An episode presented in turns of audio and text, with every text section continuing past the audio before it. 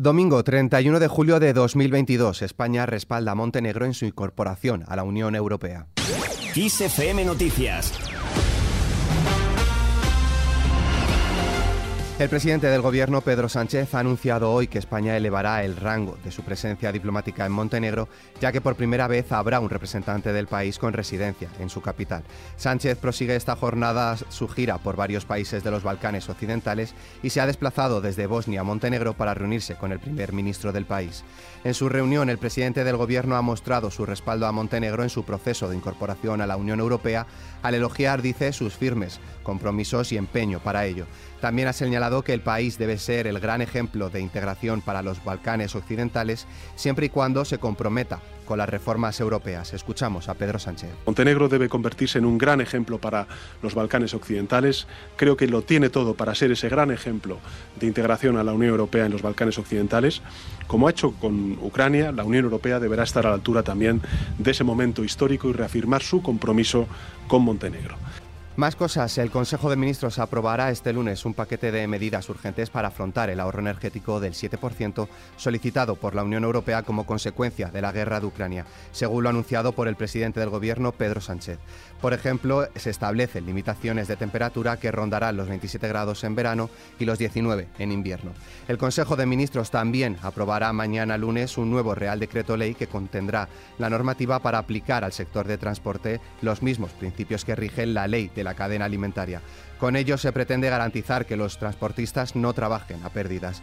Esto, junto a otro paquete de ayudas, tiene un valor de 450 millones de euros.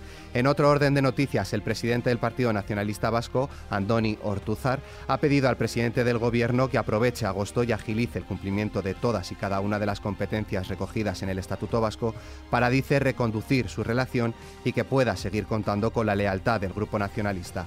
Y hablando de unidad, el presidente del Gobierno aspira a que la coalición con Unidas Podemos no se rompa en lo que queda de legislatura y llegue intacta hasta agotar su mandato en diciembre de 2023.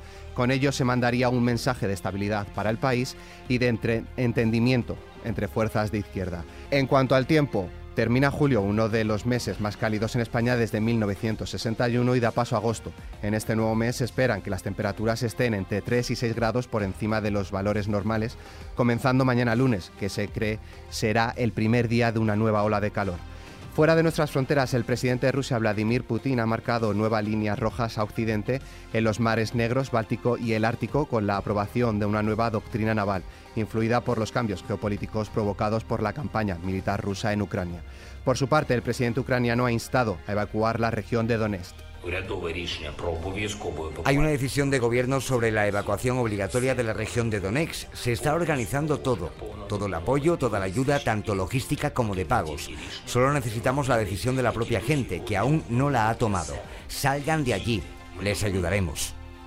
Zelensky ha asegurado que la cosecha de este año podría reducirse a la mitad a causa de la guerra en un mensaje en su cuenta de Twitter, el presidente ha advertido que su objetivo principal es prevenir la crisis alimentaria mundial provocada por la invasión rusa de su país y cree que aún hay modos alternativos para entregar el grano.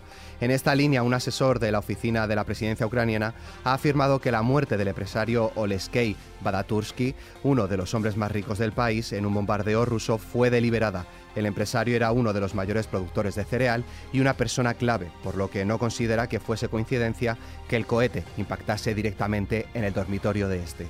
Un convoy de cascos azules de las Naciones Unidas ha abierto fuego en un puesto fronterizo entre la República Democrática del Congo y Uganda, según ha confirmado la misión de la ONU en el país, que ha admitido que el incidente ha causado al menos dos muertos y 15 heridos en un momento marcado por las tensas protestas que piden su retirada.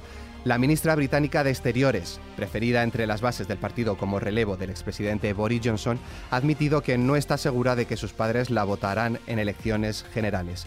La conservadora Liz Truss ha dado estas declaraciones añadiendo que mantiene una discrepancia con la ideología de sus padres, quienes son muy de izquierdas. Y terminamos el repaso a la jornada de hoy hablando de Simple Minds.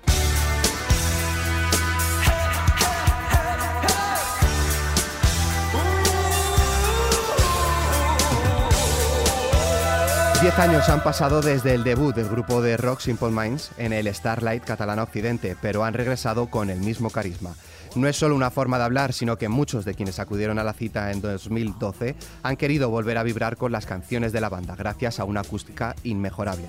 Con 20 álbumes de estudio y más de 60 millones de discos vendidos, Simple Minds ha demostrado que siguen siendo un referente desde que comenzaron a inundar las radios con canciones que han pasado a los anales de la historia.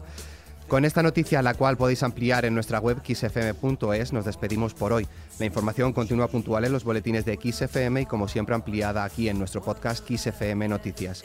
Con Alberto Vega en la realización, un saludo de Álvaro Serrano, que tengáis muy buen día.